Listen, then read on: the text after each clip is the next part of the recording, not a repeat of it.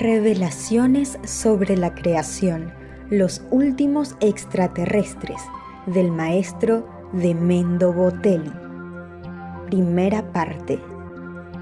En el principio de los tiempos, de la profundidad del universo, surgió una luz que rompió en el cielo, las nubes y parte de la tierra. De ella surgieron tres gigantes que después de aterrizar con fuerza, hicieron retumbar la tierra y las montañas con lo profundo de sus imponentes voces que al unísono cuestionaron, ¿dónde está el hombre? Que se haga presente el que responda al nombre de Amán, pues será el de los Elohim el testigo de la humanidad quien revele los secretos de la creación y el profeta para todos aquellos que tengan entendimiento. Y Amán se hizo presente para obedecer a los enormes y brillantes Elohim que le darían los secretos del origen de la vida en la tierra. El principio de toda posible verdad es aceptar que siempre tiene una contraparte que la hace dudosa. De Mendo Botelli. Antes de abordar el tema, es necesario explicar la definición extraterrestres, palabra con la cual se denomina a todo ser vivo proveniente del cosmos o que es ajeno a nuestro planeta. Hay numerosas teorías en relación al lugar del cual proceden los extraterrestres, aunque no hay ninguna prueba absoluta que demuestre la veracidad de ninguna de ellas. Algunas especulan sobre la opción de que los extraterrestres vienen de otras galaxias y planetas. Inclusive, algunos afirman que diferentes razas de extraterrestres proceden de diferentes universos, mientras que otras dicen que vienen de otra dimensión. Aún existe una creencia que dice que los ocupantes de los ovni son viajeros del tiempo que vendrían de otras épocas. Otras personas creen que la luna es una base extraterrestre de lo que hay pruebas en video y que el planeta Marte fue una cuna de una civilización extraterrestre ya evolucionada. Obviamente, teorías abundan, verdades comprobadas son muy pocas.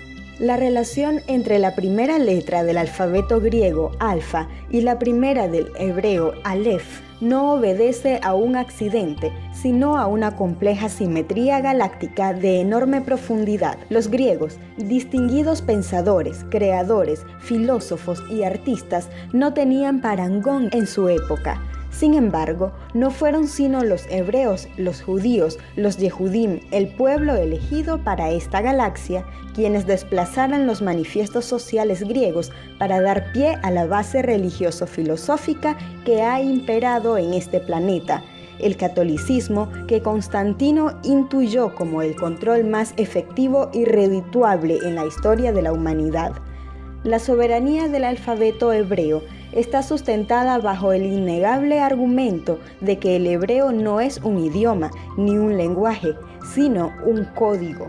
Y en este orden de ideas, antes de entrar al fondo del tema, convendría analizar este código letra por letra, lo que se hará más adelante, pues no solo tienen un valor ligado a la numerología y a la maravillosa y muy importante filosofía cabalística, sino que también poseen una característica específica de la naturaleza en su sonido de pronunciación, como lo hace la letra Hey, que evoca el sonido del viento y el aliento, lo cual hace que no nos sorprenda pensar que en efecto los judíos, los hebreos y los hijos de Abraham, descendientes de las doce tribus de Israel sean los últimos extraterrestres que pueblan el planeta.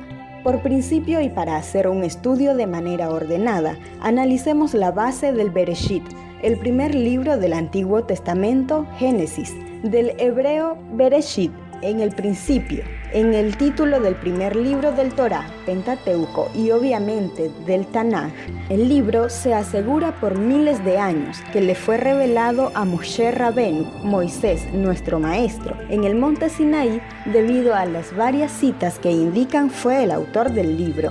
Otras fuentes dictan que de manera gradual los textos fueron escritos por mano humana, sin embargo revelados de manera divina. Hay también quienes piensan que al morir Moshe Rabenu Abenu, otros profetas llevaron el resto del texto a buen fin. Bereshit relata lo sucedido desde el comienzo de la creación de este mundo hasta la muerte de Yosef, José, donde nace el éxodo con la historia oral del pueblo de Israel. Bereshit destaca las relaciones de parentesco de Abraham, Yitzhak y Jacob en una secuencia generacional. Yitzhak, hijo de Abraham y Sara, tuvo dos descendientes con Rivka. Esab y Jacob, este último que se le identifica también como Israel, quien fue el padre de doce hijos de donde surgen las doce tribus de Israel. Así, en lo posterior, podemos notar una fuente específica por el empleo del término Yahvé para nombrar a Dios, y una segunda que utiliza Elohim en lugar de la primera y que comienza con la historia de los patriarcas, cuyos aspectos culturales tienen relación con el código de Hammurabi de la misma época 1750 a.C. El estilo de los eloístas, aunque orientado a lo episódico, es más serio, ya que las comparaciones de Yahvé se representan como un Dios invisible que solo se manifiesta en sueños, entre nubes o en medio del fuego, lo que podría bien interpretarse como inducción, abducción y avistamiento de naves. Consideremos que no es la intención del autor informar sobre la veracidad de todos los elementos y detalles del Génesis, sino evidenciar las raíces extraterrestres. Evidencias literarias. Al no existir manera de explicar cómo se crea algo sencillamente de la nada, los científicos se empeñan en expresarse en términos no de creación, sino de transformación. Afirman con ello que de igual manera como se creó el universo, simplemente desaparece. Respecto al tema del alfabeto hebreo y su importancia relevante, podríamos afirmar que Yahvé hablaba el idioma. Esto es así, debido a que de ella hicieron uso los primeros hombres y fue la misma con la cual la propia divinidad habló a los hombres. Incluso personajes importantes de la iglesia como San Jerónimo y San Agustín lo sostienen. Esto daría base y fundamento para que a esta lengua se le dé la categoría de código, pues se le adjudicó el honor de ser la forma de comunicación primigenia, pues surgió de la palabra divina. Hagamos al hombre a nuestra imagen, conforme a nuestra semejanza, dijeron los Elohim. Entonces formaron los Elohim al hombre del polvo del suelo e insuflando en sus narices aliento de vida, quedó constituido el hombre como alma viviente. Aunque no sea un dato muy conocido en este pequeño extracto del Génesis, Elohim no quiere decir Dios, sino que es un nombre plural que significa fuertes o poderosos. Además, en la cita anterior se utiliza la tercera persona del plural, hagamos. Este hecho es bastante contradictorio, ya que el plural Elohim aparece citado miles de veces en el Antiguo Testamento, para ser más exactos, unas 2500 veces, obra que se centra en la demostración de la existencia de un único Dios, Yahvé.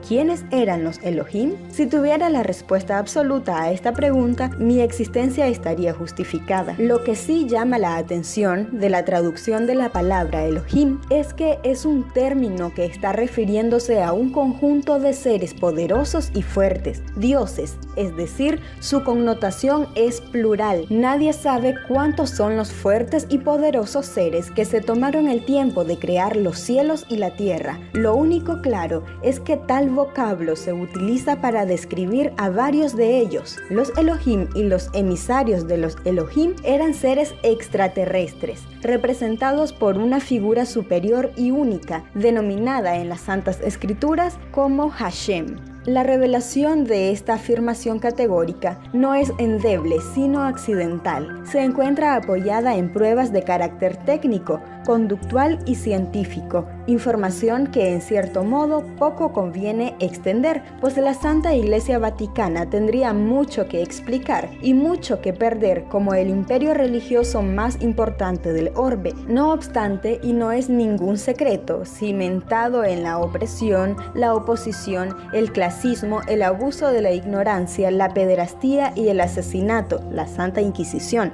pues el principal punto a contender sería el real origen del Cristo y su verdadero sentido, su trayectoria real sobre la tierra y su propósito principal. Cuestiones todas ellas muy lejos de la homilía, el sacramento, el perdón a través de la confesión y todo el sinfín de mentiras creadas por el monstruo monárquico nacido en Roma para el correcto control de los humanos que débiles, expuestos, ignorantes, ávidos del yugo por un ser supremo, encontraron en los santos sacerdotes, obispos y papas la viva pero distorsionada imagen de la descendencia del Cristo y por consiguiente se entregaron con total solicitud y ciega obediencia. La consecuencia inmediata de afirmar que el origen de Yeshua, como el de todos los compatriotas judíos, es algún ente galáctico ajeno a nuestro universo, aunque paralelo a este, como se puede experimentar con la prueba de la reflexión de luz a través de las rendijas. Sería tan relevante e impresionante como incomprensible, osado, infundado y absurdo para muchos, pues aún rompiendo la cadena del opresor, el esclavo continúa sintiéndose esclavo y así se ostenta. Eso daría al autor la calidad de blasfemo entre muchos adjetivos más. Sin embargo, en continuidad con la afirmación medular, no es desconocido para nadie que el comportamiento, cultura, leyes y fundamentos judíos no son comunes y se han conservado intactos a lo largo de la historia. Han vencido numerosos enemigos, experimentado la intentona del exterminio masivo, el exilio, la persecución y el repudio. Por ejemplo, es relativamente sencillo comprender muchas corrientes filosóficas religiosas. Es hasta fácil, por así decirlo, incorporarse a ellas, convertir volverse, adaptarse, adoptar la cultura. Pero el judaísmo no es en absoluto una cultura que permita la adhesión, no es una comunidad que vea con buenos ojos la conversión, el advenimiento. En definitivo son una raza única, autónoma y realmente poderosa. De hecho, me atrevo a asegurar, la raza más poderosa del mundo. Y no es una suposición superflua e irracional. Tan solo considerar la posibilidad de que los judíos retiren sus capitales de los principales bancos mundiales presupondría un caos de fatales consecuencias. Y este poder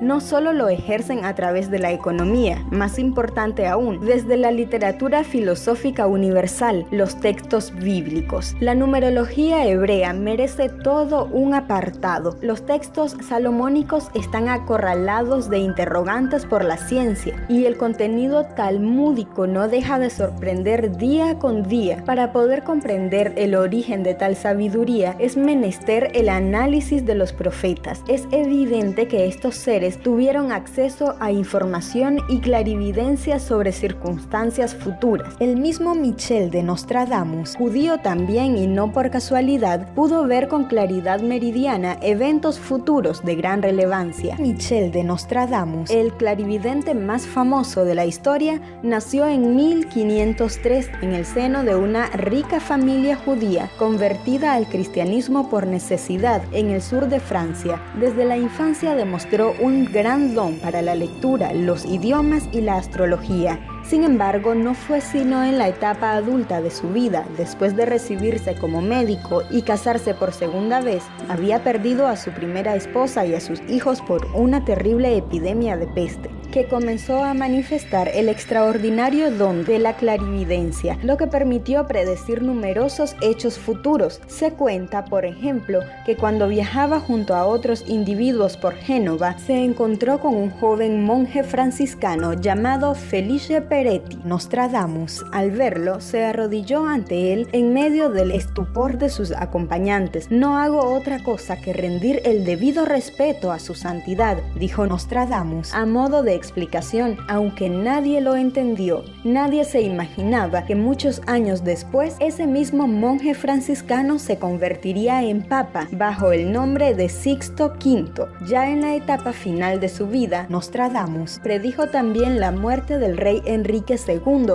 a causa de las heridas recibidas en un torneo, lo que causó una profunda impresión en la época. Todo ello le granjeó la amistad y admiración de reyes y potentados, hasta hasta el día de su muerte a los 62 años. A manera de fabuloso pero terrorífico testamento para la humanidad, Nostradamus dejó escritas en un estilo oscuro y hermético sus famosas profecías, las que dividió en 10 tomos o centurias, cada una de ellas formada a la vez por 100 predicciones de cuatro versos. Según explicó el propio adivino en la primera centuria, su técnica adivinatoria consistía en sentarse delante de un trípode frente al cual había un recipiente de cristal con agua. El sabio permanecía allí hasta que en forma de llama luminosa le llegaba la inspiración profética. Sus profecías hoy gozan de inmensa popularidad y se siguen analizando y estudiando con obsesión y entusiasmo. Entre sus más increíbles vaticinios, que tuvieron el valor de irse cumpliendo indefectiblemente a medida que pasaban los siglos, se encuentran los siguientes.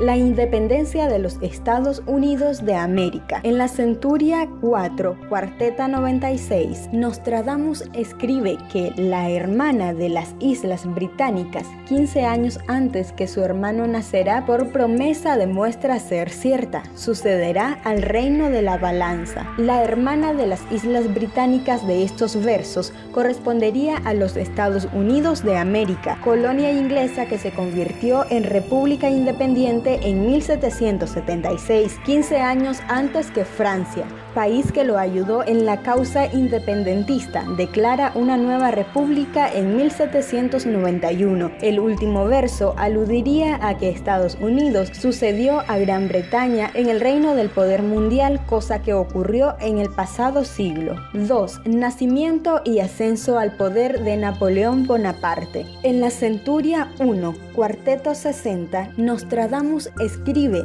que un emperador nacerá cerca de Italia, que costará un alto precio al imperio. Dirán los que con él se juntan que es más carnicero que príncipe. Los estudios afirman que estos versos predijeron dos siglos antes el nacimiento de Napoleón Bonaparte, natural de la isla de Córcega, un territorio insular de soberanía francesa ubicado frente a Italia. Con respecto al alto precio, este correspondería al vaciamiento de las arcas fiscales francesas, hecho por Napoleón para financiar las campañas militares que lo convirtieron en amo indiscutible de Europa. El epíteto de carnicero finalmente se relaciona con la gran cantidad de muertos y heridos que dejaron las cruentas batallas entabladas entre sus fuerzas y sus adversarios en numerosos lugares de Europa. 3. Nacimiento y ascenso al poder de Adolf Hitler. En la cuarteta 35 de la tercera centuria, Nostradamus asegura que de lo más profundo del occidente de Europa, de gente pobre, un niño nacerá, que por su lengua seducirá a las masas, su fama en el reino de Oriente más crecerá. Estos versos, según algunos, no podrían ser más certeros y se referían claramente a Adolf Hitler. El controvertido líder nazi no solo nació en Austria,